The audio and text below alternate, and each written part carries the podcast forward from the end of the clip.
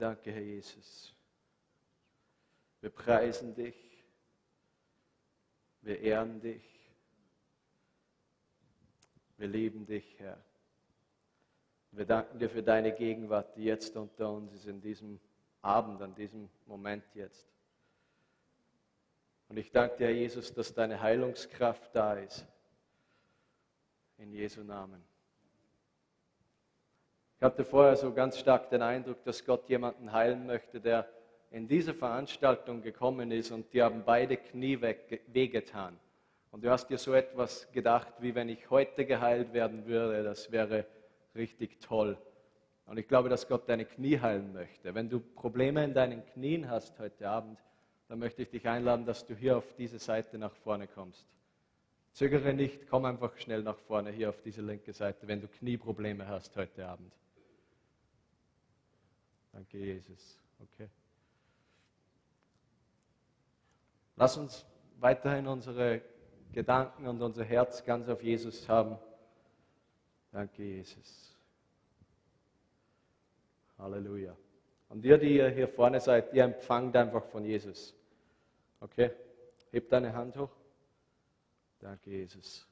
In Jesu Namen, ich spreche jetzt zu diesen Knien. Seid völlig geheilt in Jesu Namen. Ich befehle jeden Schmerz zu gehen und spreche Freiheit aus über sie jetzt in Jesu Namen. In Jesu Namen. Danke, Jesus, für völlige Freiheit, für völlige Wiederherstellung. Ich befehle allen Schmerzen zu gehen. In Jesu Namen, Knie seid geheilt, jetzt an diesem Abend. Amen. Bist du auch hier? Danke, Jesus. Ich spreche jetzt zu diesen Knien in Jesu Namen 100 Prozent. 100 Prozent. Komm, Kraft Gottes. Ich befehle allen Schmerzen zu gehen in Jesu mächtigen Namen. Danke, Jesus. Danke, Jesus, für hundertprozentige Heilung in Jesu Namen. Danke, Jesus, für hundertprozentige Heilung für diese Knie jetzt in Jesu mächtigen Namen. Danke, Jesus. Danke, Heiliger Geist, dass du durch seine Knie strömst. Ich befehle jeden Schmerz zu gehen. Knie seid geheilt in Jesu mächtigen Namen. Danke, Jesus. Danke, Jesus. Danke, Jesus. Egal welche Art von Schmerz oder egal welche Art von Problem du heute Abend hast, leg einfach deine Hand auf die Stelle hier in der Gegenwart Gottes. Danke, Jesus. Vater, ich danke dir für deine Gegenwart. Ich danke dir, dass du da bist. Und ich setze jetzt deine Heilung frei ich befehle Migräne zu gehen in Jesu Namen. Migräne, die schon seit Jahren da ist. Ich befehle dem zu gehen in Jesu mächtigen Namen. Und ich danke dir für deine völlige Wiederherstellung in Jesu mächtigen Namen. In Jesu Namen. Bleib einfach weiterhin in einer Position, wo du empfängst. Und jetzt gehen wir ins Wort. Manchmal kommt das Wort zuerst und dann kommt das Gebet. Manchmal ist es umgekehrt. Und ich habe eine Botschaft am Herzen heute, die vielleicht ein bisschen fast wie eine Lebensbotschaft ist für mich. Je mehr ich das Evangelium predige auf der ganzen Welt und je mehr ich erlebe, wie Gott wirkt und wie Gott dasselbe gestern, heute und in aller Ewigkeit ist, desto mehr schätze ich auch die äh, Wahrheit des Wortes Gottes. Und die Bibel sagt, Gott sandte sein Wort und er heilte ihre Gebrechen. Gott sendet immer sein Wort und dann bestätigt der Heilige Geist sein Wort. Und so erlebe ich das so ziemlich überall, wo ich diene, dass der Heilige Geist und das Wort Gottes zusammenwirken auf eine enorme Art und Weise. Und die Bibel sagt in 2 Timotheus Kapitel 3, Vers 16, alle Schrift ist von Gott eingegeben und nützlich zur Belehrung, zur Überführung, zur Zurechtweisung, zur Erziehung in der Gerechtigkeit. Alles, was in der Bibel ist, ist von Gott eingegeben und es nützt mir etwas. Es nützt uns etwas. Und ich glaube, dass wir in einer Zeit leben, wo wir immer wieder zurückgehen müssen zu dem, was das Wort Gottes sagt. Weil das Wort Gottes offenbart, äh, Gott, wer er ist und es offenbart Jesus Christus. Er selbst ist das Wort, das Fleisch wurde und das zu uns gekommen ist und unter uns verweilt hat, als er auf die Erde gekommen ist. Und das Wort Gottes hat Kraft. Ich, je mehr ich dem Herrn nachfolge, desto mehr erkenne ich, wie sehr ich das Wort Gottes in meinem Leben brauche. Für meine tägliche Nahrung. Wenn ich Zeit mit Gott verbringe, dann, dann, dann brauche ich das Wort Gottes. Ich, ich sinne darüber nach, ich meditiere über das Wort Gottes. Ich, es ist Teil von dem, wer ich bin und es ist in mir drinnen. Und das, was in mir ist, mit dem ich mich nähere, das wird zu einer Realität in meinem Leben. Umgekehrterweise wird auch, wenn du den ganzen Tag vorm Fernseher sitzt, auch das irgendwo zu einer Realität in deinem Leben. Die Frage ist also, welche Realität möchtest du haben in deinem Leben oder welche Realität möchtest du demonstrieren durch dein Leben? Möchtest du die Realität des Reiches Gottes erfahren und demonstrieren durch dein Leben? Oder möchtest du den Lauf der Welt erfahren und demonstrieren durch dein Leben. Es hängt damit zusammen, welchen Einfluss oder welchen Stellenwert du dem Wort Gottes in deinem persönlichen Leben gibst. Und ich liebe das Wort Gottes. Es ermutigt mich, es baut mich auf, es überführt mich, wenn das nötig ist. Es zeigt mir, wo ich hingehen soll und, und, es, und es offenbart mir Jesus Christus, weil vom Anfang bis zum Ende, 1. Mose bis Offenbarung, dreht sich eigentlich alles um Jesus. Amen. Vielleicht hast du eine Bibelstelle gelesen heute und du denkst dir, ja, aber da kommt der Name Jesu nicht vor in dieser Bibelstelle. In irgendeiner Weise dreht sich alles, was in der Bibel ist, um Jesus Christus. Es offenbart ihn so, wie er wirklich ist. Und ich glaube, dass das Maß, wie wir Gott kennen, sehr stark mit dem Maß zusammenhängt, wie wir sein Wort kennen. Und Jakobus sagt auch, dass wir nicht nur Hörer des Wortes sein sollen, sondern Täter des Wortes sein sollen.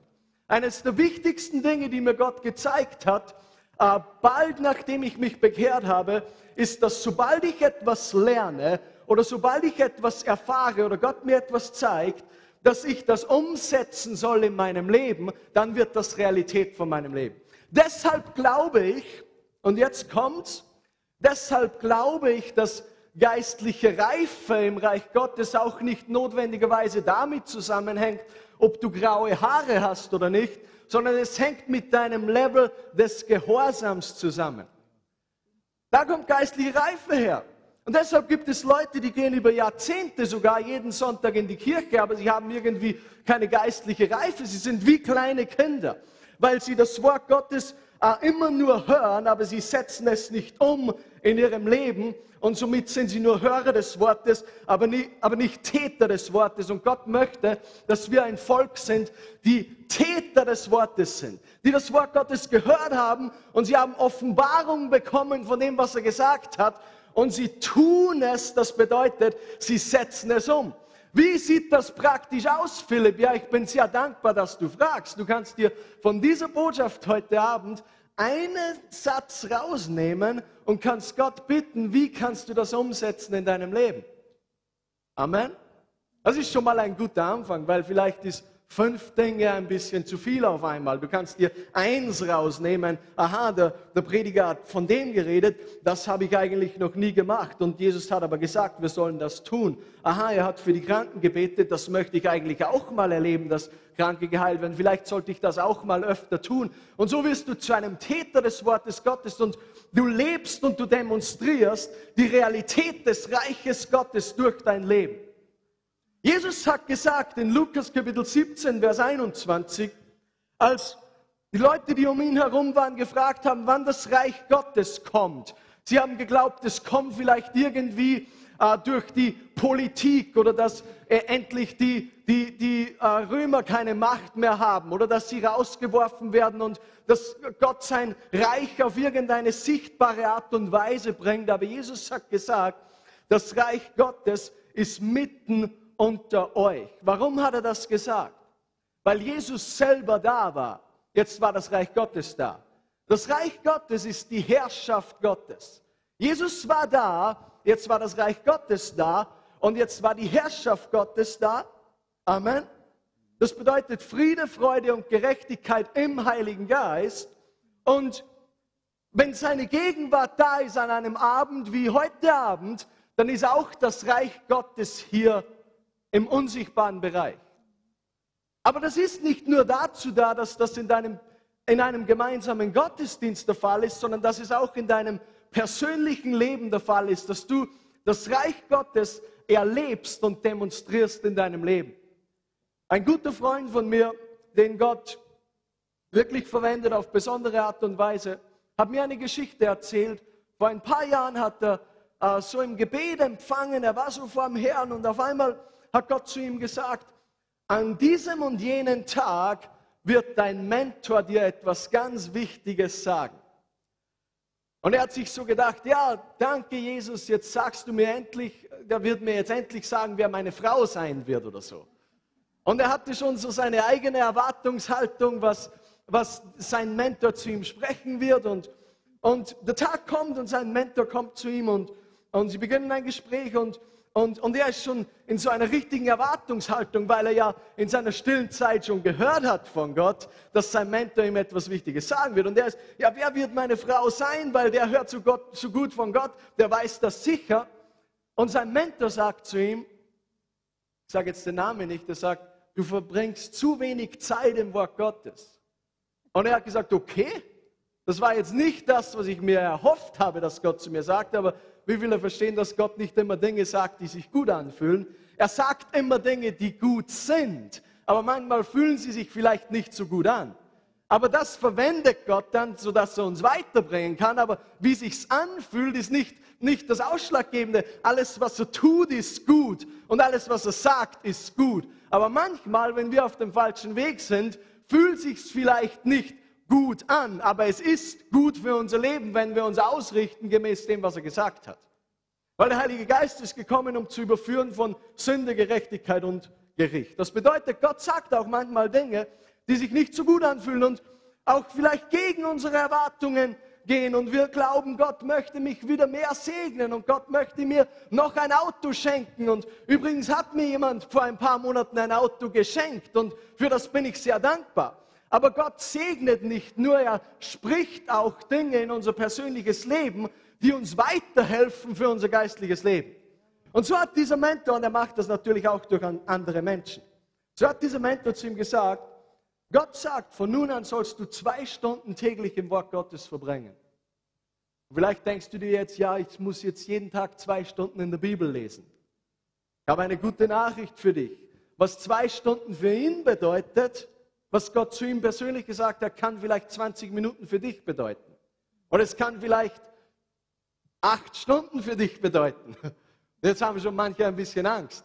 Aber es geht nicht um die Zeit, die er äh, im Wort Gottes verbringt. In dieser spezifischen Situation ging es einfach darum, dass er zu wenig im Wort Gottes verbracht hat. Und er ist zurückgegangen er war in einer Zeit in seinem Leben, wo er viele Fragen hatte, wo er nicht genau wusste, wie wird das geschehen, Gott?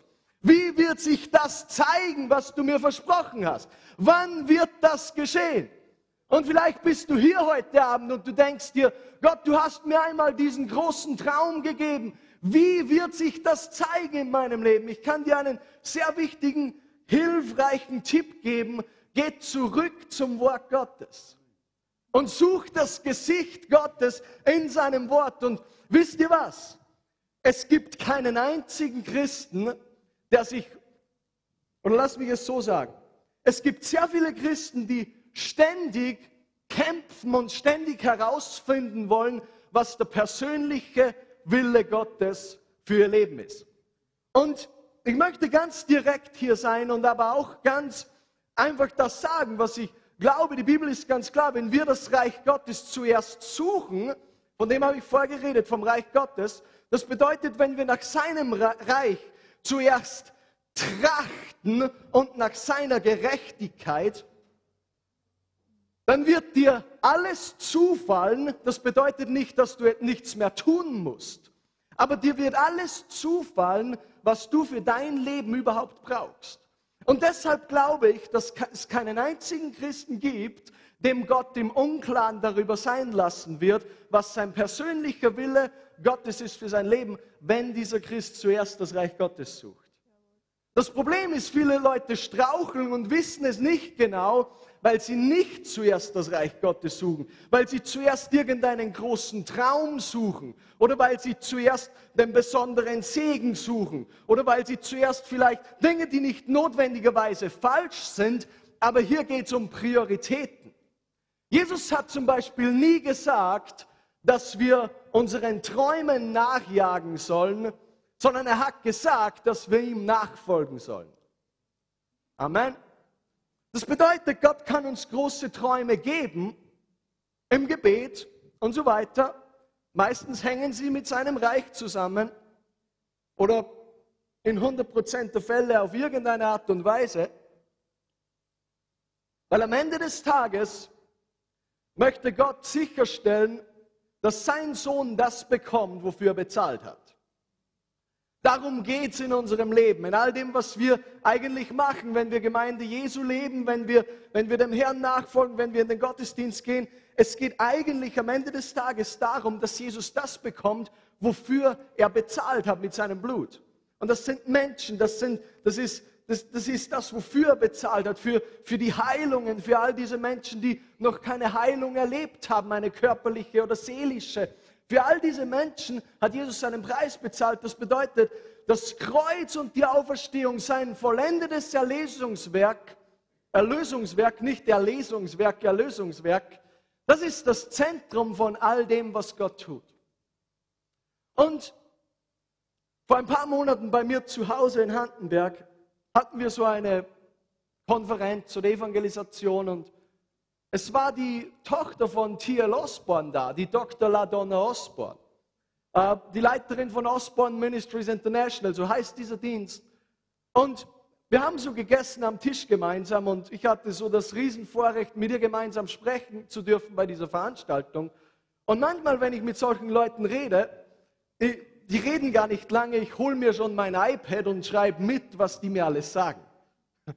Amen.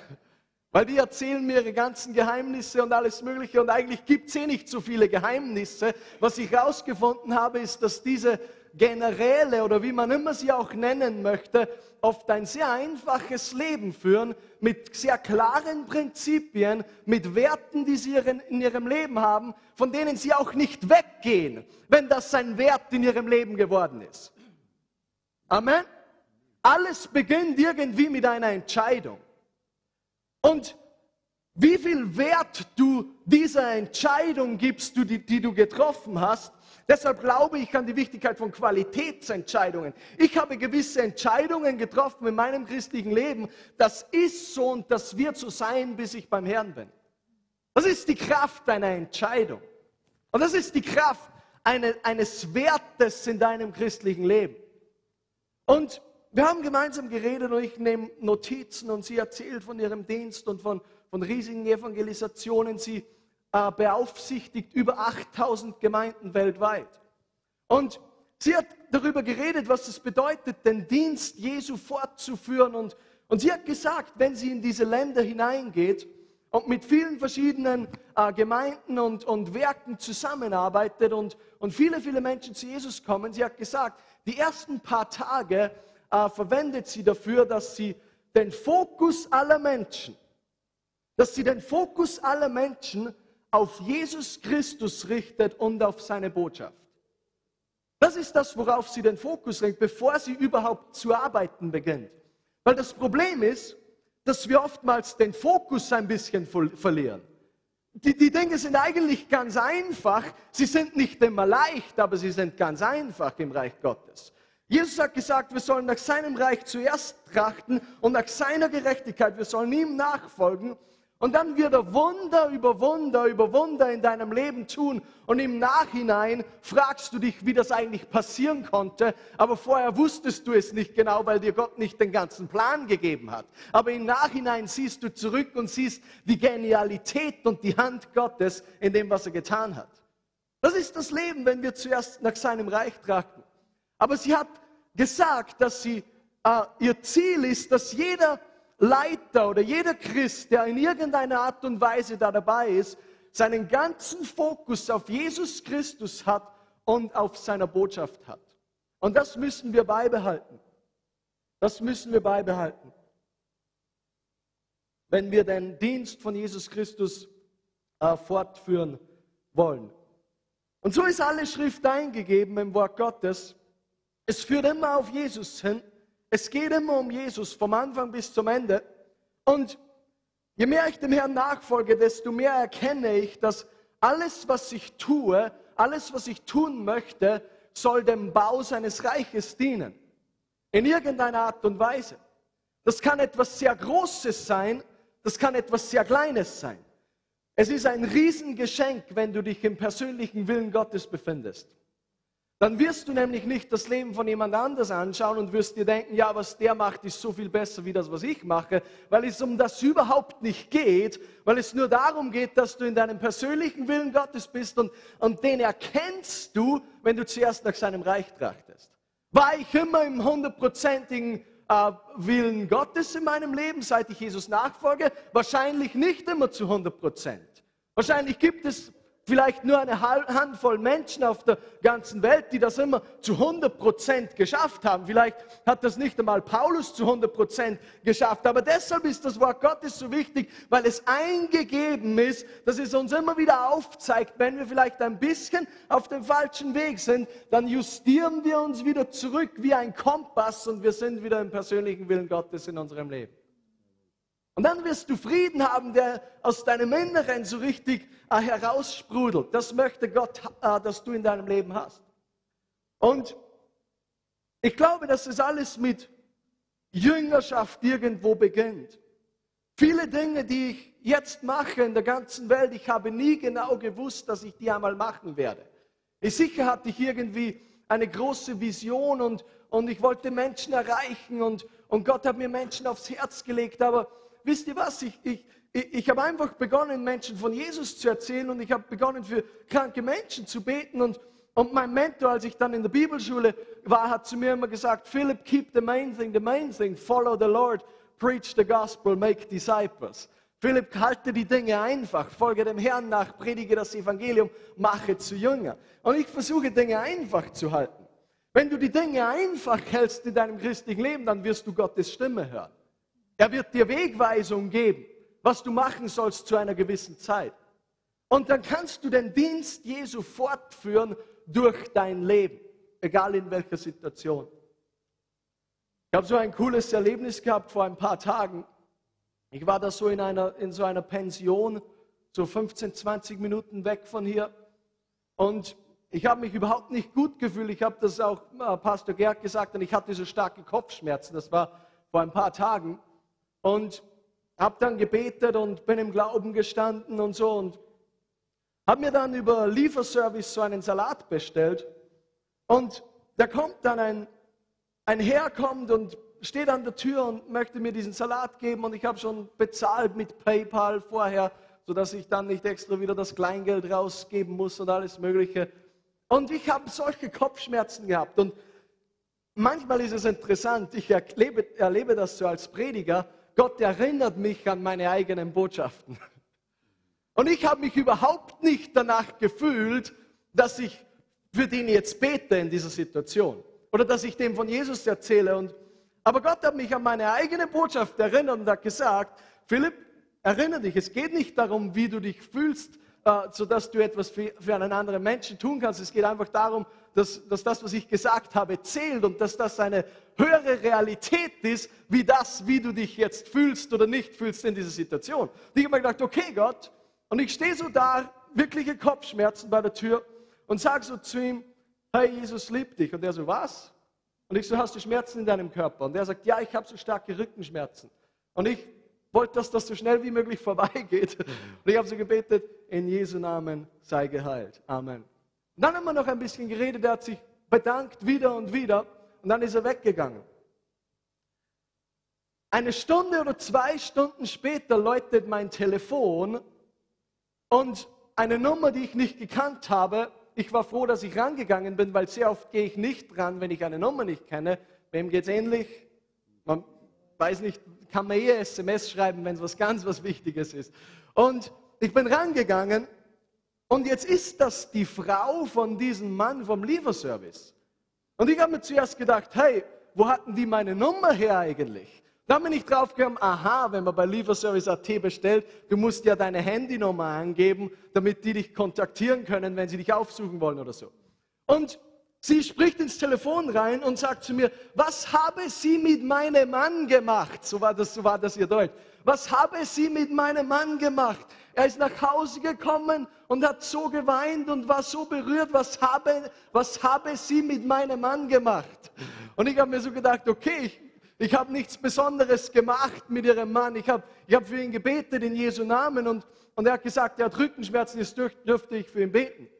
Dann erzählt sie mir, dass dieser Mann beim Lieferservice, der mir das Essen gebracht hat, seit zehn Jahren so Rheuma hatte. Ich weiß gar nicht genau, was das ist.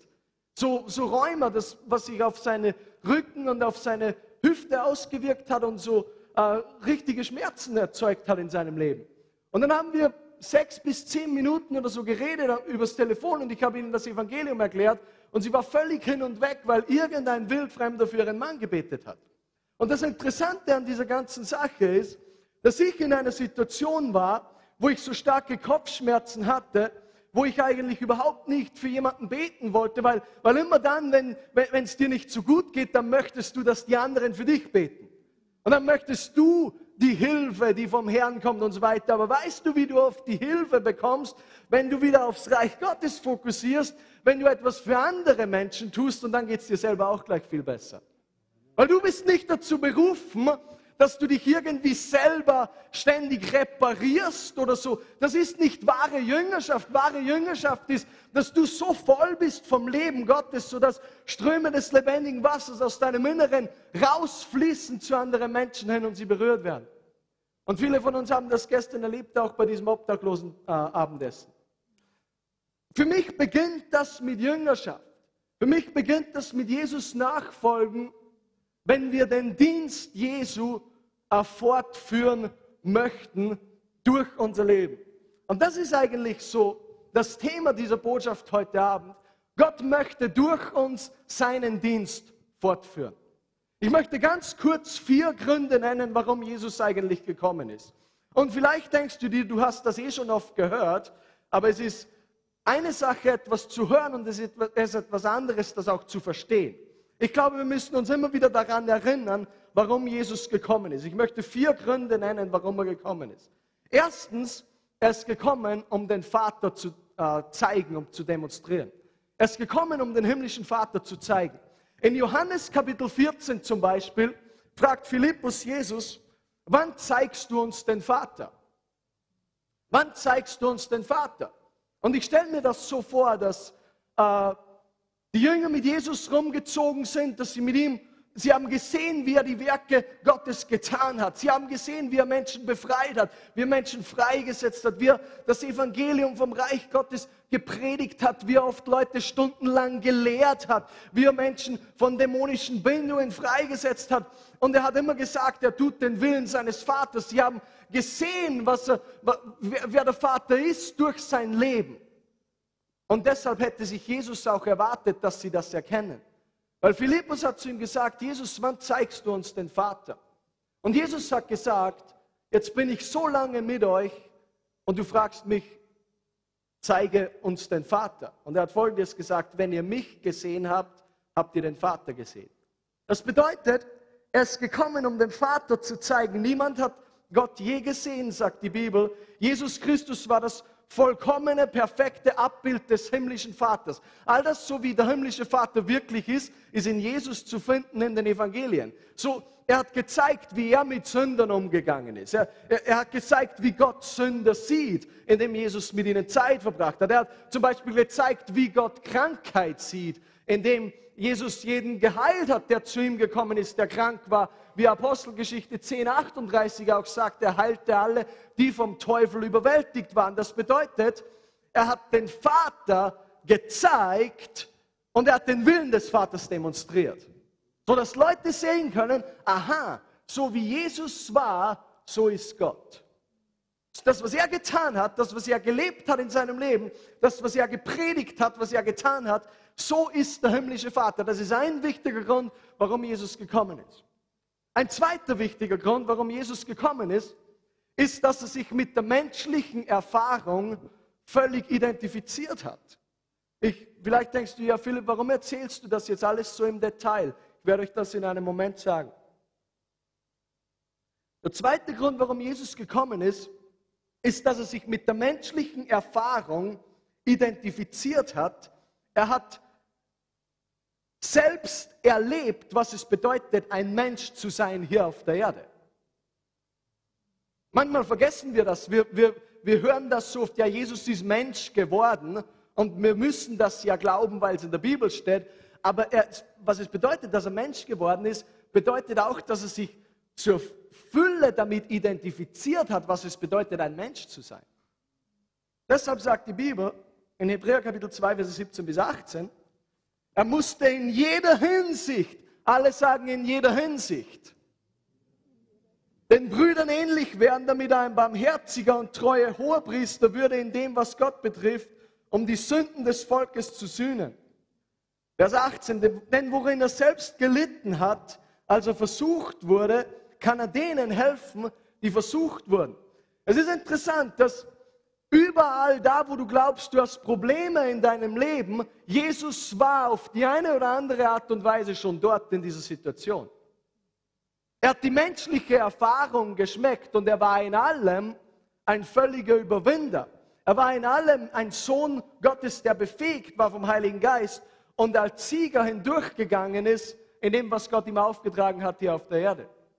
Und manchmal ist es so, wenn Christen mit Dingen zu kämpfen haben und sie wissen, dass sie die ablegen sollen vor Gott, weil sie nicht in Ordnung sind, manchmal musst du einfach verstehen, dass all das, jeden Götzen oder so, den du ablegst in deinem Leben, wenn das Gott beiseite räumt, wird er das ersetzen mit seiner Herrlichkeit.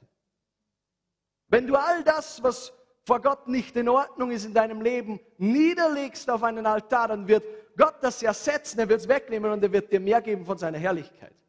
Und wir alle wollen mehr von seiner Herrlichkeit. Das bedeutet, es ist nie etwas, was irgendwie schwer ist. Es ist nie irgendetwas, was dir im lang, äh, langfristig gesehen nicht Leben bringt, wenn du das tust. Langfristig gesehen wird all das, was du weißt, das nicht in Ordnung ist vor Gott und du gibst es auf, weil du Jesus nachfolgst, er wird dir mehr von seiner Herrlichkeit geben im Gegenzug dazu. Du wirst nicht leer bleiben, du wirst mehr von seiner Herrlichkeit bekommen. Und ich glaube, dass Gott möchte, dass wir voll von seiner Herrlichkeit sind und dass wir so durch unser Leben durchgehen. Und ich weiß nicht gar nicht genau, warum ich das sage heute Abend, aber wenn du hier bist zum Beispiel und du hast Probleme mit Rauchen, vielleicht musst du einfach nur erkennen, wie scheußlich eine Zigarette schmeckt. Amen. Ich weiß noch, als ich zu rauchen aufgehört habe, ich, das ist Jahre her jetzt, ich war zu Hause, bin im Hof vor meinem 80er Audi, den ich damals noch hatte, gestanden und, und habe mir eine Zigarette angezündet und habe geraucht dort. Und auf einmal kommt mein Vater raus und mein Vater sagt zu mir so, kann ich auch eine haben? Und ich habe mir gedacht, okay, du kannst schon eine haben, aber du bist mein Vater, du rauchst nicht, warum möchtest du jetzt eine Zigarette? Und ich gebe ihm dann eine und wir rauchen gemeinsam eine Zigarette und auf einmal sagt sein Pap, mein Papa so, boah, die schmeckt echt grauslig. Und hat ein paar Mal so angezogen und hat gesagt, boah, die schmeckt echt grauslig. Und hat sie weggeworfen und ich habe meine Zigarette dann angeschaut und habe gesagt, ja, stimmt eigentlich. Und habe sie auch weggeworfen und habe zu rauchen aufgehört. Niemand hat für mich stundenlang gebetet oder so. Es war nicht irgendwie ein geistlicher Kampf oder irgendetwas Großartiges. Ich habe aufgehört, weil ich gemerkt habe, wie scheußlich es schmeckt. Und genauso ist es mit den Lügen des Teufels auch, die er in, in, in, ins Leben von Menschen hineinpflanzt. Manchmal, du musst erkennen, wie scheußlich es schmeckt und wie gut das Leben ist, das von Jesus Christus kommt. Er wusste das. Er wusste das, als er sich mit der menschlichen Erfahrung zu 100% identifiziert hatte.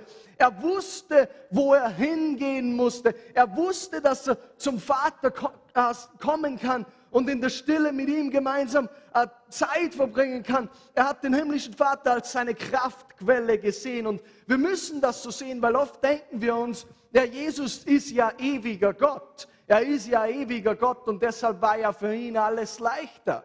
Erinnern wir uns, er ist Mensch geworden und er hat sich selber limitiert. Er hat die Göttlichkeit beiseite gelegt. Fragt mich nicht, wie das zu 100% funktioniert. Ich weiß, dass er ewiger Gott ist. Aber ich weiß, dass er sich selber limitiert hat und die Göttlichkeit beiseite gelegt hat, um als Mensch hier auf der Erde zu wandeln. Und Jesus Christus ist jetzt ewiger Gott und er ist auch Mensch zugleich. Jesus sitzt jetzt als der Gottmensch zur Rechten des Vaters. Amen. Aber er ist gekommen, und hat sich zur Fülle mit der menschlichen Erfahrung identifiziert. Ich glaube, dass wir so das Maß wieder ein bisschen höher legen können in dem, was möglich ist in unserem Leben und durch unser Leben, wenn wir Jesus Christus anschauen und sein Leben anschauen. Das ist das Zweite, warum er gekommen ist, sich mit der menschlichen Erfahrung zu identifizieren. Dritte, der dritte Grund, warum er gekommen ist, ist, um zu leiden, um sein Blut zu vergießen, um zu sterben, um das Erlösungswerk zu bezahlen, um, um von den Toten wieder auferweckt zu werden. Die Bibel sagt, er wurde zur Sünde, der, der von keiner Sünde wusste, er wurde zur Sünde gemacht, sodass wir die Gerechtigkeit werden können, die vor Gott gilt. Das ist das Nächste, was wichtig ist zu verstehen. Vor Gott gilt Gerechtigkeit. Das ist das, was vor Gott gilt. Das bedeutet, wenn du die Gerechtigkeit Gottes in deinem Leben wirksam hast in deinem Leben, dann kannst du dich Gott nähern. Deshalb kann ein Mensch, deshalb glaube ich persönlich nicht, dass Errettung ein Prozess ist. Es gibt Leute, die glauben, dass Errettung ein Prozess ist. Es kann nicht so sein. Weil die Bibel sagt, denen, die ihn aber aufnahmen, denen gab er das Recht, Kinder Gottes zu sein. Deshalb muss es so sein, dass jemand, der ungläubig ist, deshalb muss es so sein, dass sein Kind Gottes ist in dem Moment, wo Jesus aufgenommen hat. Weil so viele ihn aber aufnahmen, denen gab er das Recht, Kinder Gottes zu sein. Es heißt nicht, er gibt ihnen das Recht, wenn sie sich qualifiziert haben. Es heißt auch nicht, er gibt ihnen das Recht, wenn sie dann drei Jahre lang in eine Kirche gegangen sind, dann haben sie das Recht. So viele ihn aber aufnahmen, denen gab er das Recht oder die Vollmacht oder die Autorität, Kinder Gottes zu sein. Das ist eine gute Nachricht.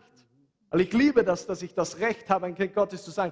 Warum ist das so? Weil Jesus für mich bezahlt hat und weil ich somit diese Gabe der Gerechtigkeit empfangen konnte und das wirksam ist in meinem Leben. Das ist Römer Kapitel 5, Vers 17. Wir herrschen mit Christus in dieser Welt, weil wir die Gabe der Gerechtigkeit empfangen haben. Du kannst das für dich selber nachlesen. Deshalb ist Jesus gekommen.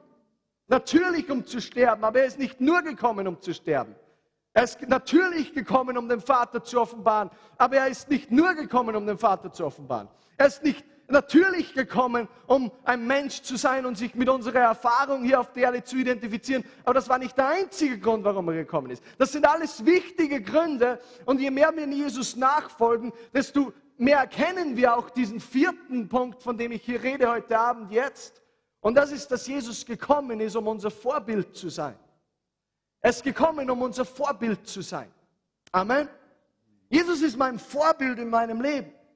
In allem, was ich mache, weil es, es hat nie jemanden gegeben, früher als ich weit weg war von Gott, es hat nie jemanden gegeben, der sich mir so offenbart hat, wie Jesus sich mir offenbart hat, als ich am tiefsten Punkt meines Lebens war.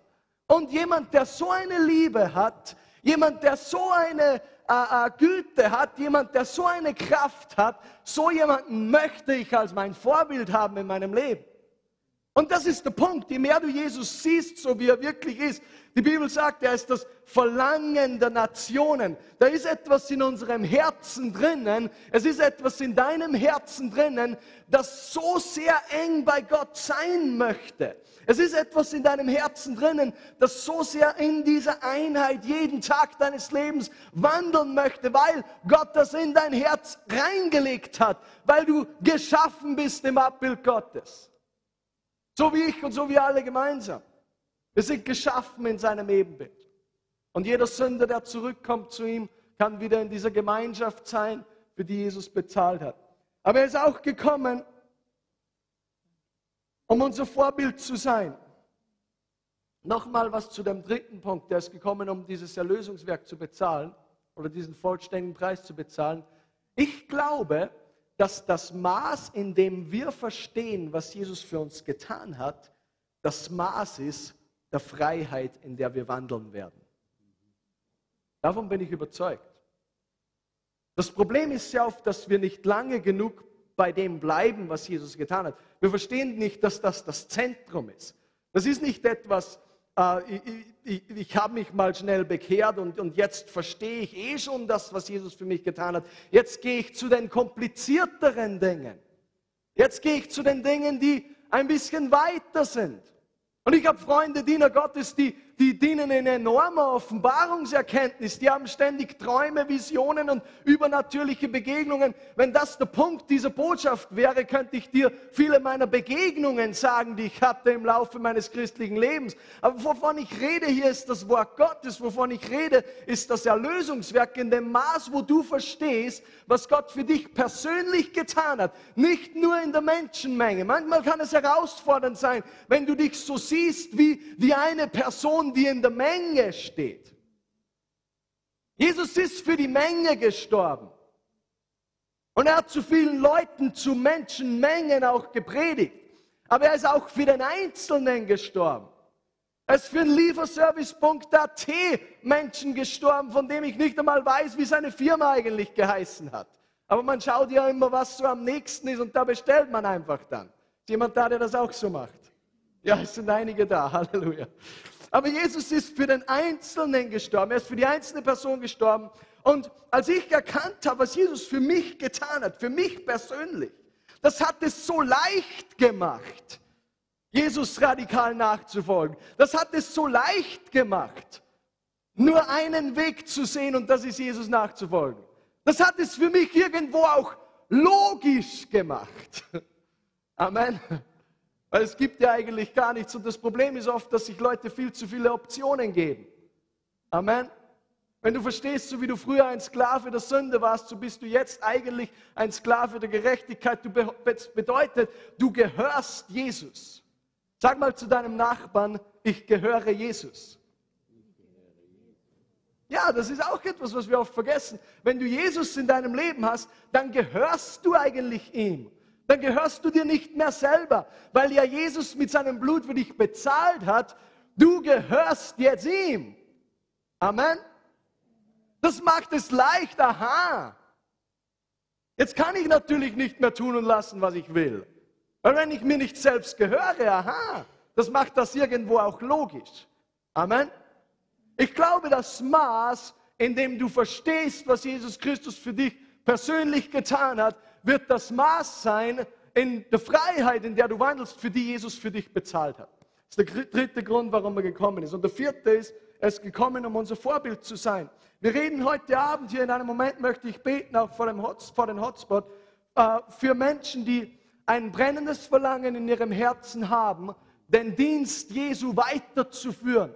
Das war das ganz einfache Wort, was ich bekommen habe, dass Leute da sind, du hast ein Verlangen da, den Dienst Jesu weiterzuführen. Ich sage dir heute Abend, du kannst den Dienst Jesu weiterführen in deinem Leben. Und du brauchst auch keine Kanzel dazu. Du brauchst kein Mikrofon dazu. Aber vielleicht gibt dir Gott eins. Dann kannst du es von diesem Ort aus auch machen. Aber er ist unser Vorbild auch. 1. Petrus Kapitel 2, Vers 24. Dazu seid ihr berufen, weil Christus für uns gelitten hat und uns ein Vorbild hinterlassen hat. Er hat uns ein Vorbild hinterlassen, damit mit ihr seinen Fußstapfen nachfolgt. Der Kontext hier ist, weil Jesus gelitten hat, so muss man auch bereit sein zu leiden. Das ist hier der Kontext in diesem Vers. Wenn man Gutes tut, muss man auch bereit sein, dafür zu leiden. Das ist auch eine Art und Weise, wie er unser Vorbild war. Das kann so einfach sein, wie dass du Gott in etwas gehorchen musst und es ist vielleicht nicht so populär. Es kann so einfach sein, dass Gott dir etwas zeigt, das vielleicht nicht für alle anderen um dich herum Sinn macht. So einfach kann das sein, aber für uns selber kann es dann so schwierig sein, leider. Aber so einfach kann es sein, dass es bedeutet, dass Jesus auch unser Vorbild ist, weil er Gott gehorcht hat. Und ich weiß für die Übersetzer, ich muss ein bisschen langsamer reden und ich alle fünf Minuten oder so fällt mir das wieder ein. Aber dann vergesse ich es wieder. Also ihr müsst mir das vergeben. Amen. Ich habe gesagt, Sie müssen mir das vergeben. Haben gar keine Option. Amen. Jesus ist gekommen, um unser Vorbild zu sein. Und natürlich, ich möchte noch etwas sagen, es gibt viele Leute, die ich liebe es, mit Pastor Gerhard zu reden zum Beispiel. Und ich liebe es, mit Leuten zu reden. Wenn Gott mir etwas zeigt oder Gott mir etwas aufs Herz gelegt hat, natürlich ist das etwas, was Gott mir persönlich gezeigt hat. Aber wenn ich nur mein Leben so leben würde und es würde für niemand anders, wie auch Gott hören, Sinn machen, dann kann ich somit wissen, dass ich irgendwo einmal falsch lag. Amen. Also das ist kein Freibrief, dass du es gibt manche Leute, die tun und lassen, was sie wollen und, und, sie, und sie geben immer so einen Jesus-Stempel drauf und sie sagen, Gott hat mir gesagt, Gott hat mir gesagt und Gott hat mir dieses und jenes gesagt. Okay, wo ist die Frucht von dem, was Gott dir gesagt hat? Amen. Weil wenn du ein Täter des Wortes bist von dem, was Gott dir gesagt hat, wenn 70 Prozent von dem, was Gott dir gesagt hat, zustande kommt, dann bist du eh schon recht gut unterwegs. Im Endeffekt geht es eigentlich darum, dass du Frucht bringst. Amen.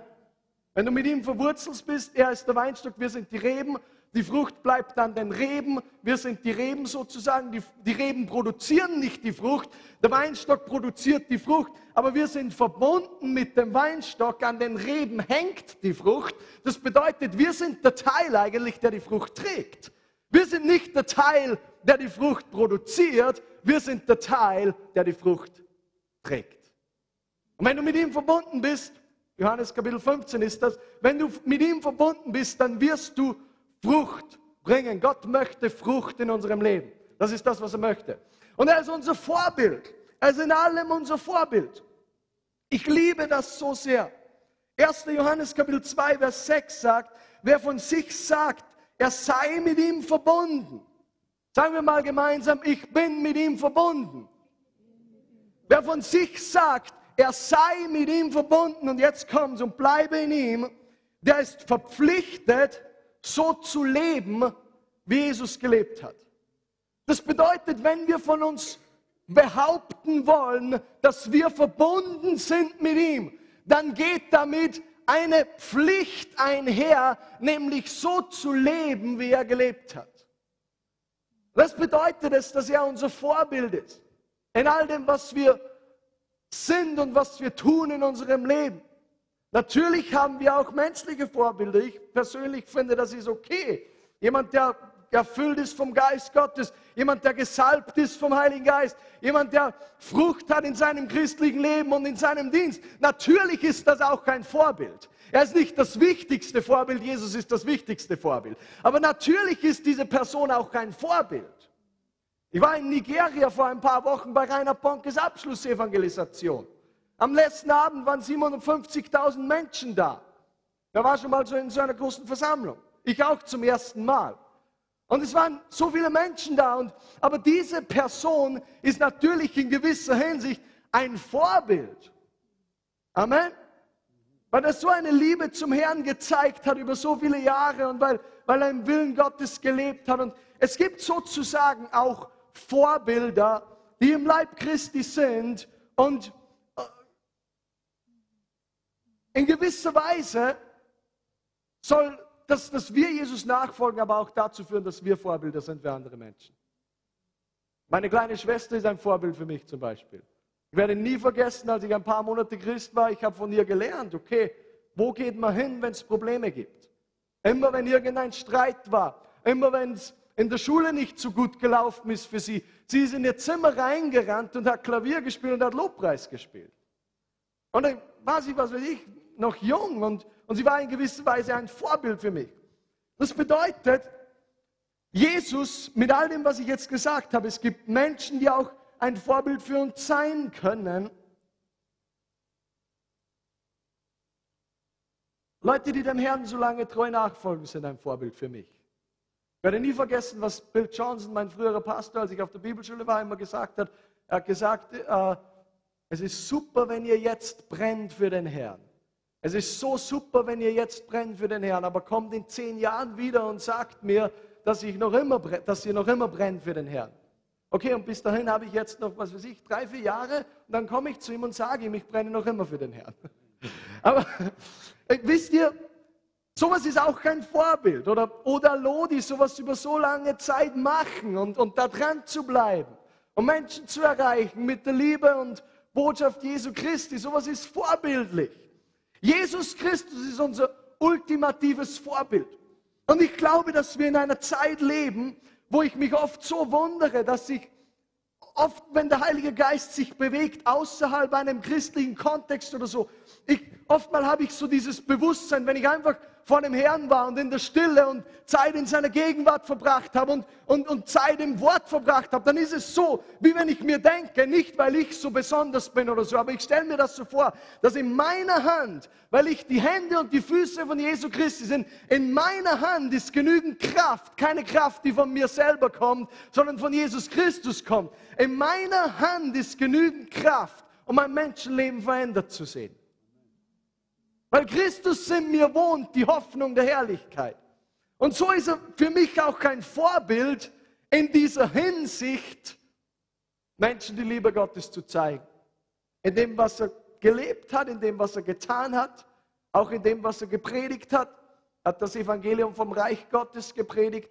Ich predige das Evangelium vom Reich Gottes. Das ist das Evangelium, das wir predigen. Vier Gründe, warum Jesus gekommen ist. Ist gekommen, um den Vater zu zeigen, zu demonstrieren, um uns zu zeigen, wer er ist.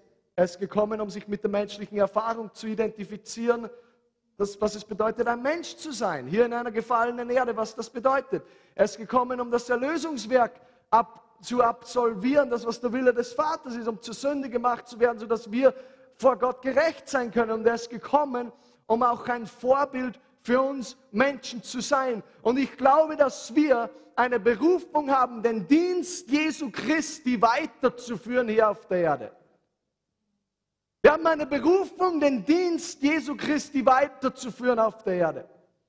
Immer dann, wenn man die Person Jesu Christi sieht und wenn man seine Botschaft sieht, dann geschieht eine Einheit im Leib Christi automatisch. Immer dann, wenn man seine Priorität sieht und wenn man sich das ans Herz nimmt, was er gesagt hat, dann bewegt sich der Leib Christi automatisch nach vorne.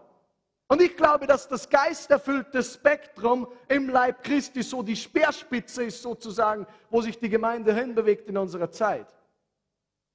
Aber wenn Jesus in unserem Zentrum ist, so wie diese Gemeinde auch heißt, Jesus Zentrum, dann geschehen diese Dinge automatisch. Und manchmal gibt es so viele Streitigkeiten und so viele Spaltungen und so viele Meinungsverschiedenheiten.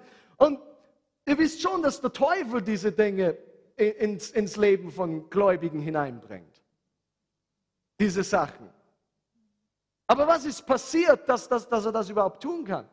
Irgendwo hat man aufgehört, dass man Jesus Christus als das Zentrum sieht und seine Botschaft als das Wichtige sieht. Also Nummer eins, wenn du den Dienst Jesu Christi fortführen möchtest hier auf der Erde, fokussiere auf Jesus mit all dem, was du bist.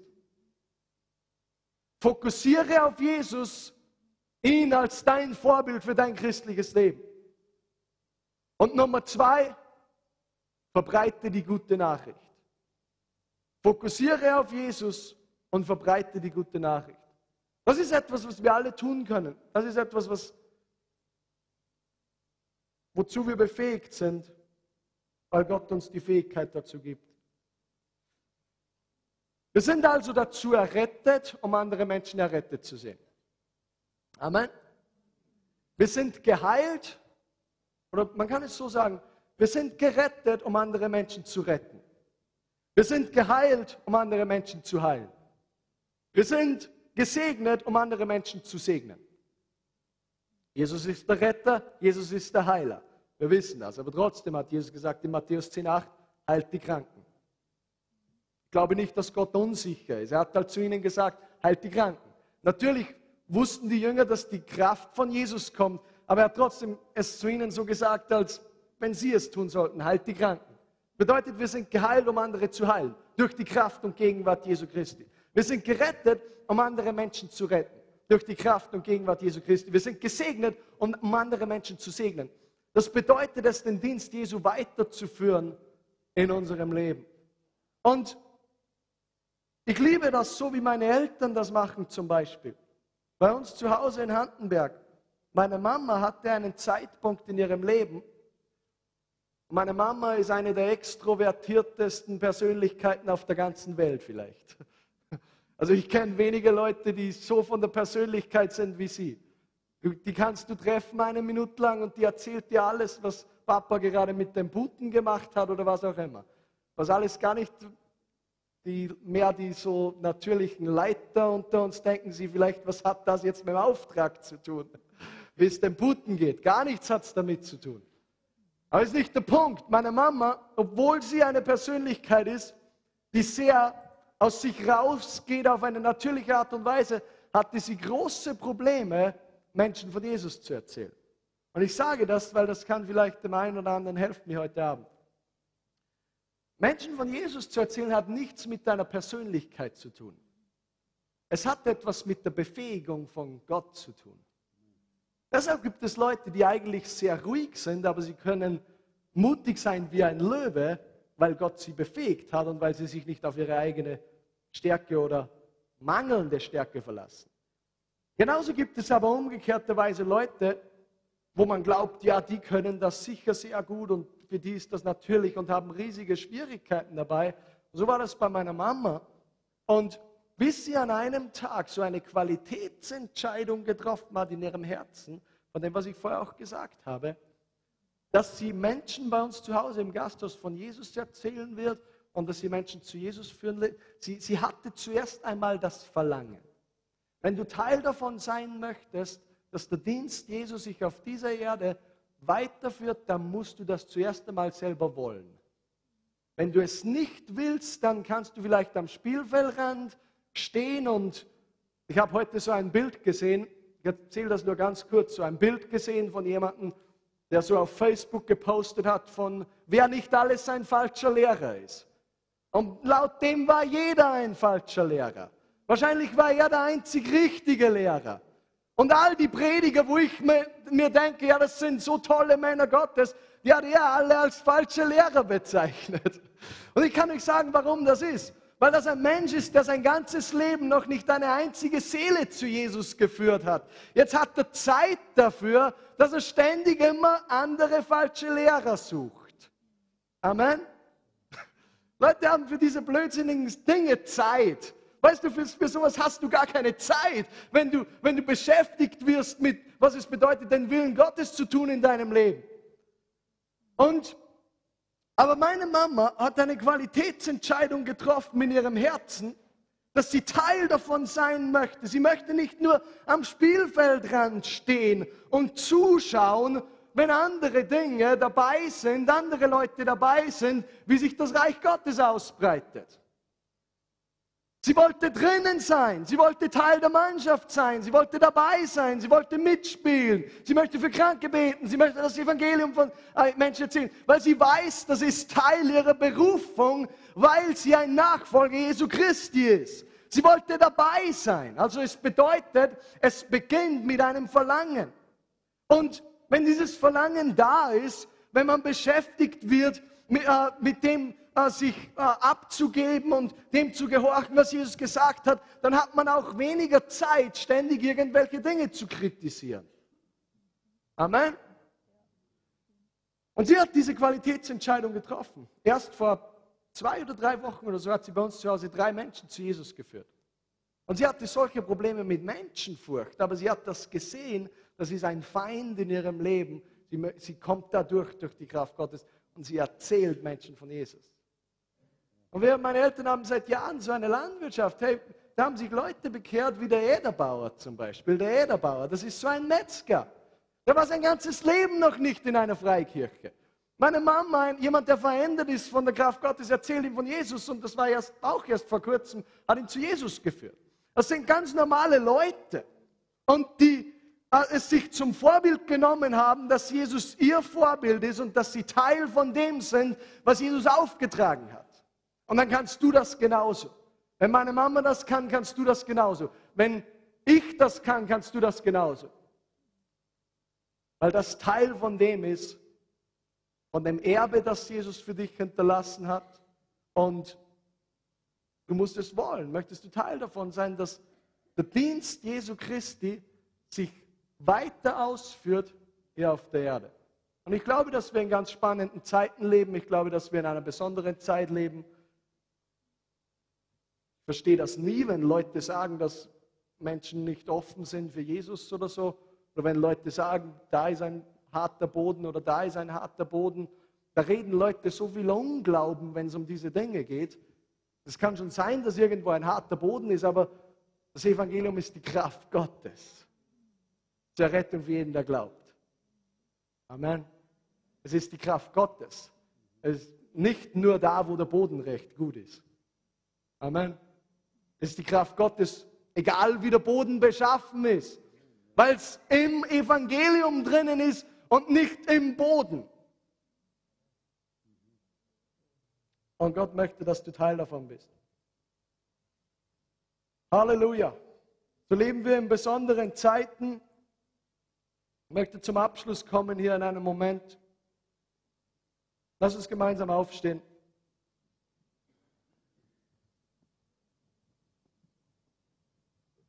Wir haben gehört, dass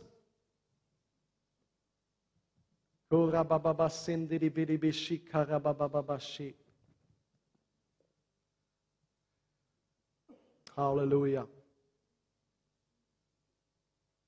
Halleluja. Ich glaube, dass Leute da sind, die sehr aktiv dabei sein werden,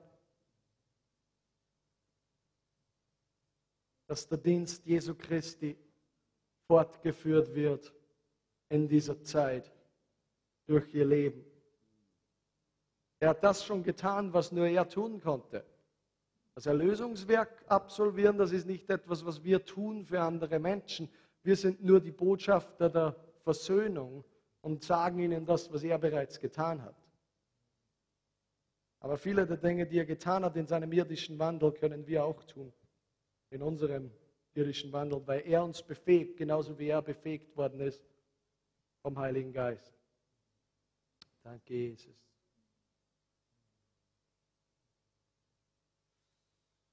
Halleluja.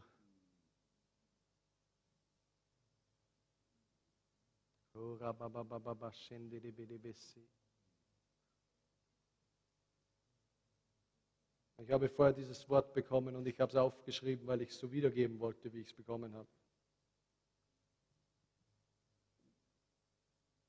Seht nun darauf, wie er mit Sorgfalt wandelt, nicht als Unweise, sondern als Weise und kauft die Zeit aus, denn die Tage sind böse.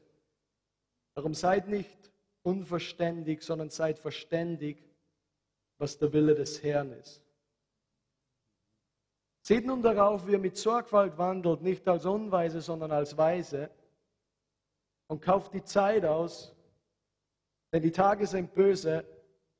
Darum seid nicht unverständig, sondern seid verständig, was der Wille des Herrn ist. Seht nun darauf, wie ihr mit Sorgfalt wandelt, nicht als Unweise, sondern als Weise, und kauft die Zeit aus, denn die Tage sind böse. Darum seid nicht unverständig, sondern seid verständig, was der Wille des Herrn ist. Ja, Jesus, wir danken dir so sehr, dass du uns zeigen möchtest, was dein Wille ist, Herr. Halleluja. Danke Jesus, dass du eine Gnade schenkst jetzt in diesem Moment wo Menschen sich neu justieren müssen oder sich neu ausrichten müssen, wo das notwendig ist, wo sich vielleicht Kompromiss eingeschlichen hat oder eine gewisse Halbherzigkeit einfach. Ich danke dir, Heiliger Geist, dass du das aufzeigst und dass du das wegnimmst in Jesu Namen. Ich danke dir, Vater. Halleluja. Ich segne jetzt jede einzelne Person, Halleluja, die hier in dieser Versammlung ist. Danke, Jesus, dass viele Leute Teil von dem sein werden, wie sich das Reich Gottes ausbreitet und wie der Dienst von Jesu Christi fortgeführt wird. Und so bitten wir dich, Heiliger Geist, dass du kommst und dass du uns hilfst, auf Jesus zu fokussieren, Herr. Und deine gute Nachricht zu verbreiten. Mit allem, was wir sind und mit allem, was wir haben, Herr. Oh, danke, Jesus.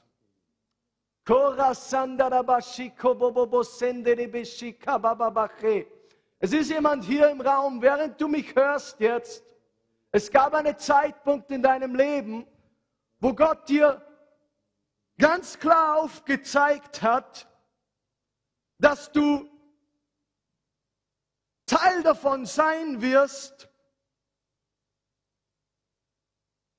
in diesem 1040 Window, in diesem 1040 Window, das ist ein Begriff für einen Bereich der Welt, der völlig unerreicht ist, wo Menschen noch nie das Evangelium gehört haben, dass du gewusst hast zu einem Zeitpunkt in deinem Leben, dass du eine Berufung hast, an diesen Orten zu dienen. Nun, ich weiß nicht, wie das genau ausschauen wird in deinem Leben. Es kann immer drei Wege geben, wie wir überall dienen können. Du musst nicht wohin als Missionar gehen, wenn du noch nicht einmal deinen Nachbarn von Jesus erzählt hast. Es muss nicht sein. Es kann sein, aber es muss nicht sein. Aber es gibt immer drei Wege, wie wir dienen können. Und das ist beten, das ist geben und das ist gehen. Das bedeutet Gebet, geben und gehen. Das sind immer drei Wege, wie jeder von einzelnen von uns dabei sein kann. Und viele von euch hier in diesem Raum tun das auch aktiv. Aber ich möchte für Leute beten, die zu einem Zeitpunkt in ihrem Leben gewusst haben, dass sie für diese Orte in irgendeiner Art und Weise eine Berufung haben. Und es fühlt sich so an in deinem Leben, wie wenn so ein Staub drauf gekommen wäre und du hast das irgendwie vergraben und hast dem Herrn nicht gehorcht in diesem Zusammenhang. Gott möchte das entstauben, sodass das etwas Reales ist wieder für dich. Dass du wieder ein Verlangen hast, deinen persönlichen Willen, äh, den Willen Gottes, den er persönlich für dich hat, für deinen Willen auszuführen, weil es mit diesem Fenster zu tun hat. Das sind Menschen, die komplett unerreicht sind. Und ich möchte dich fragen, wenn jemand hier ist, den das angesprochen hat jetzt, wie wenn du mal so eine Berufung verspürt hast für diesen Bereich der Erde, wo so viele komplett unerreichte Menschen sind. Vielleicht ist es dort in die Mission hinzugehen oder einfach Teil davon zu sein oder es dir wieder näher ans Herz zu legen. Gott wird dir zeigen, wie das genau aussehen wird in deinem Leben. Aber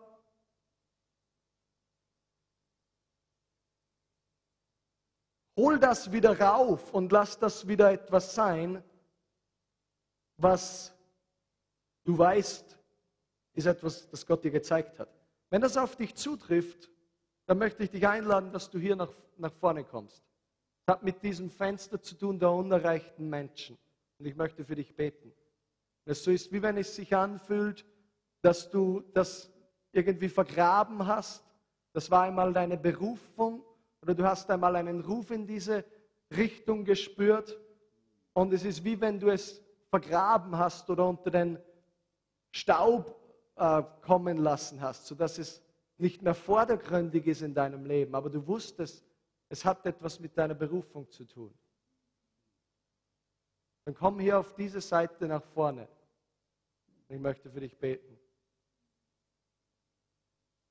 Danke, Jesus. Ich habe das gerade ganz klar gesehen, einfach 10-40. Und während ich zu reden begonnen habe, hat der Herr mir die Auslegung gegeben. Danke, Jesus. Wartet hier einfach für einen Moment. Danke, Jesus. Halleluja. Ich möchte für Leute beten heute Abend, wenn du ein brennendes Verlangen hast in deinem Herzen. Manche von euch haben das vielleicht sogar gespürt in deinem Herzen, dass du Teil davon sein möchtest, wie der Dienst Jesu sich ausbreitet, wie er weitergeführt wird, hier auf der Erde in diesen letzten Tagen. Du möchtest Teil davon sein. Und ich weiß nicht, wo du genau stehst, aber ich, ich weiß, dass viel mit einer Entscheidung beginnt. Und dann natürlich, was du umsetzt, was Gott dir schon gezeigt hat und so weiter und so fort. Also überall in Österreich anfangen, wo Reich Gottes gebaut wird, mitzuhelfen, ist natürlich ein sehr guter Anfang. Aber wenn du ein Herz hast, ein Verlangen in deinem Inneren, Teil davon zu sein, den Dienst Jesu fortzuführen, dann möchte ich dich einladen, dass du nach vorne kommst. Hier so auf diese rechte Seite mehr. Wenn du das nicht hast, kannst du sitzen bleiben. Dann bist du halt ein Jünger, der das nicht mag. Okay. Aber ich möchte da nur zur Vorsicht etwas sagen. Es gibt sehr große Warnungen in der Bibel für diejenigen, die Talente oder Gaben bekommen haben von Gott und die nicht anwenden. Da hat Jesus strenge Dinge zu sagen gehabt. Also ich würde mir das schon sehr gut überlegen.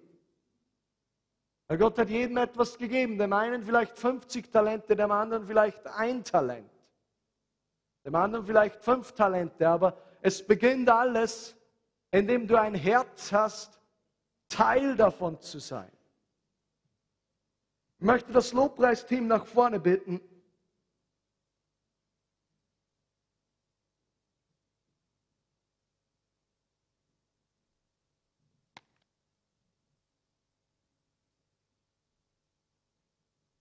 Halleluja.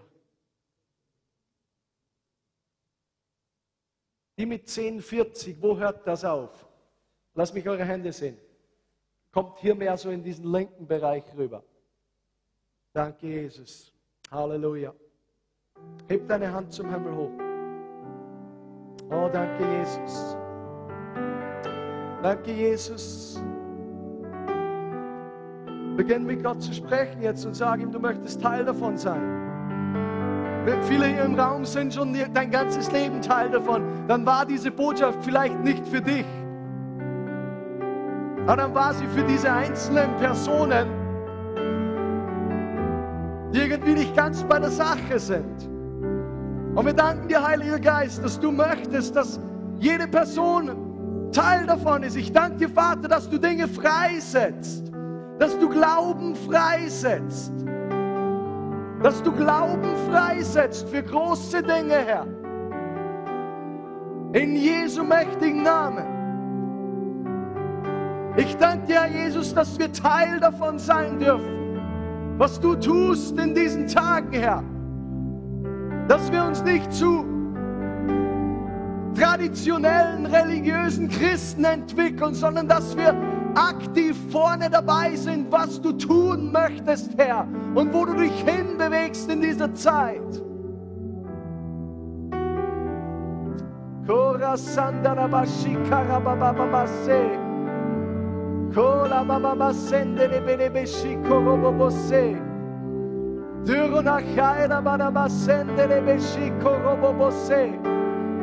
Halleluja.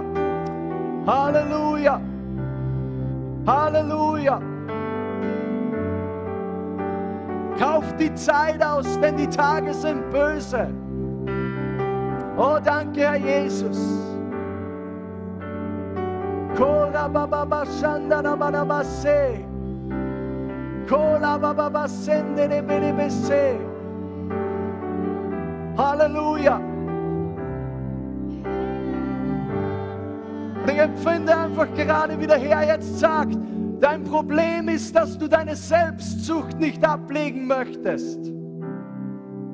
Wenn du deine Selbstsucht ablegen würdest, dann könnte ich Dinge in deinem Leben tun, die du dir nicht einmal erträumen kannst.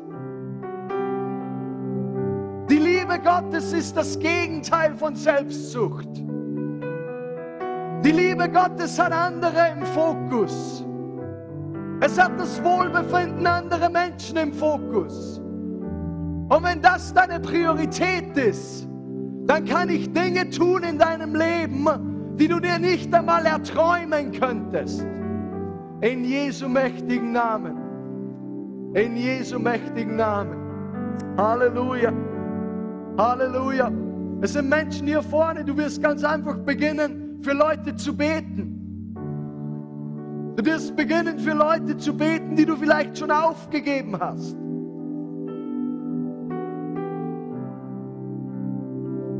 mit einer Überzeugung, dass Gott das tun kann, was er gesagt hat, dass er tun wird.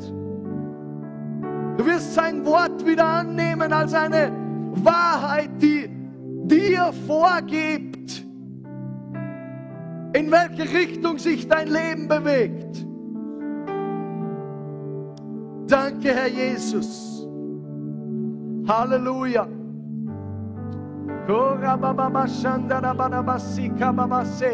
Oh, danke, Herr Jesus. Halleluja. Oh, Lord, I thank you for an unction on her voice. I thank you for an unction on her voice, Lord. Ich danke dir, Vater, für eine Salbung, für eine Bevollmächtigung, die auf ihrer Stimme ist, in Jesu mächtigen Namen. Und ich danke dir, Vater, dass ein Sprachrohr hier steht, Herr Jesus. Ich danke Jesus, dass ein Sprachwort hier steht. Ich danke dir, Vater, für Geist und Leben. Geist und Leben. Worte, die Geist und Leben sind, die von ihr rausgehen werden zu den Menschen, die geistlich tot sind, die geistlich nicht lebendig sind, aber es wird Auferstehungskraft in ihr Leben hineinkommen, weil Geist und Leben zu ihnen gesprochen wird, in Jesu mächtigen Namen. Ich danke dir, Herr Jesus. Halleluja. Ich danke dir, Jesus, dass auch sie Teil davon sein wird, was du tust in diesen Tagen, Herr Jesus. Ich danke dir, Vater, dass du ihr hilfst, jeden Groll abzulegen dass du ihr hilfst, jeden Groll abzulegen in Jesu mächtigen Namen. I bind this in the name of Jesus. I bind every resentment right now. I bind resentment in Jesus' name. And I pray for freedom, freedom from resentment in Jesus' name. Freedom from resentment in Jesus' name. Halleluja. Danke, Jesus. Komm, Heiliger Geist. Lass uns beginnen in Sprachen zu beten. Halleluja, Halleluja, Halleluja, Halleluja, Halleluja, Halleluja, Halleluja, Halleluja. Komm, Feuer Gottes. Komm, Feuer Gottes. Komm, Feuer Gottes. Komm, Feuer Gottes. Komm, Feuer Gottes, brennendem Geist, brennendem Geist, brennendem Geist, in Jesu Namen. Halleluja. Hallelujah. I bless him in the name of Jesus. I bless him in the name of Jesus. I thank you, Lord, that he will be part of it. I bless him, Lord. I thank you that he will be part of it in Jesus' mighty name. I bless him, Lord. I bless him, Lord. Hallelujah. Hallelujah. Thank you, Jesus. Oh, durchströme ihn, Herr Jesus. Durchströme ihn, Herr Jesus. Oh, durchströme ihn, Herr Jesus. Durchströme ihn, Herr Jesus. Liebe und Kraft. Durchströme ihn, Herr Jesus. Durchströme ihn, Herr Jesus. Durchströme ihn, Herr Jesus. Danke, dass er Teil sein wird vom Dienst Jesu, der sich fortführt hier auf der Erde. Ich danke dir dafür. I bless him, Lord. Halleluja.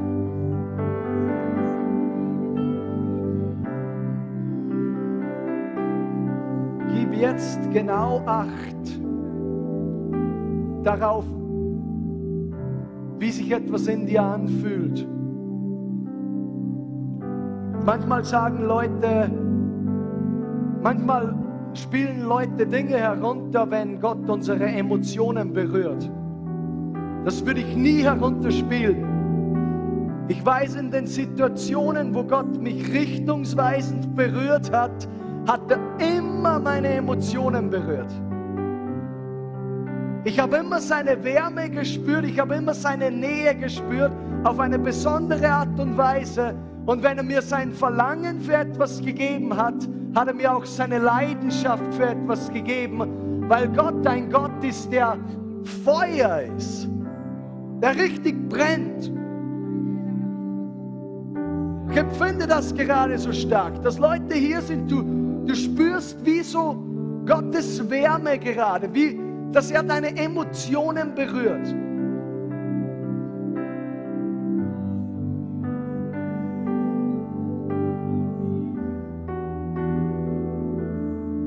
Und gib darauf Acht. Weil es kann sein, dass Gott dir sein Herz gibt. Es kann sein, dass Gott dir so ein Verlangen gibt für Menschen, die krank sind zum Beispiel. Es kann sein, dass Gott dir so ein Verlangen gibt für Menschen, die verloren sind zum Beispiel. Und dass er dich das spüren lässt, was er da spürt oder was er darüber denkt. Ich hatte viele solche Erlebnisse in meinem christlichen Leben. Und das ist dazu da, glaube ich, dass uns das einen Aufschwung gibt, uns zeigt, was wir tun sollen und dann tun wir es.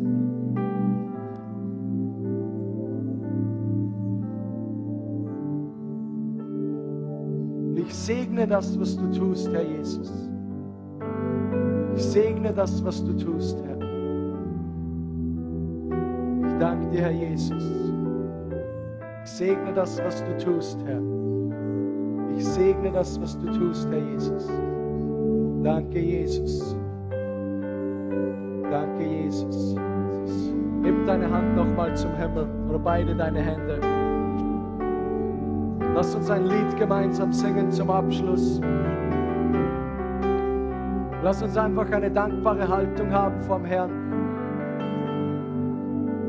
glaube auch, dass das eine besondere Möglichkeit ist, heute wirklich mit dem Hotspot noch. Ich möchte dich ermutigen, dass du da bleibst, dass du viele dieser Dinge, die du gehört hast und die du erlebt hast, weiter auf dich wirken lässt und tiefer den Herrn suchst. Vater, wir danken dir jetzt so sehr. Wir danken dir jetzt so sehr für das, was du tust in dieser Zeit. Wir danken dir, dass wir Teil davon sein dürfen, Herr. Dass sich der Dienst Jesu weiter fortführt, Herr, durch unser Leben. Oh, danke, Jesus, dass du uns spezifisch zeigst, wie das für uns aussieht. Aber wir wollen immer eine dienende Haltung haben und einfach das Nächste tun, was du uns aufzeigst, Herr. Lass uns so ein Herz haben vor deinem Angesicht, Herr.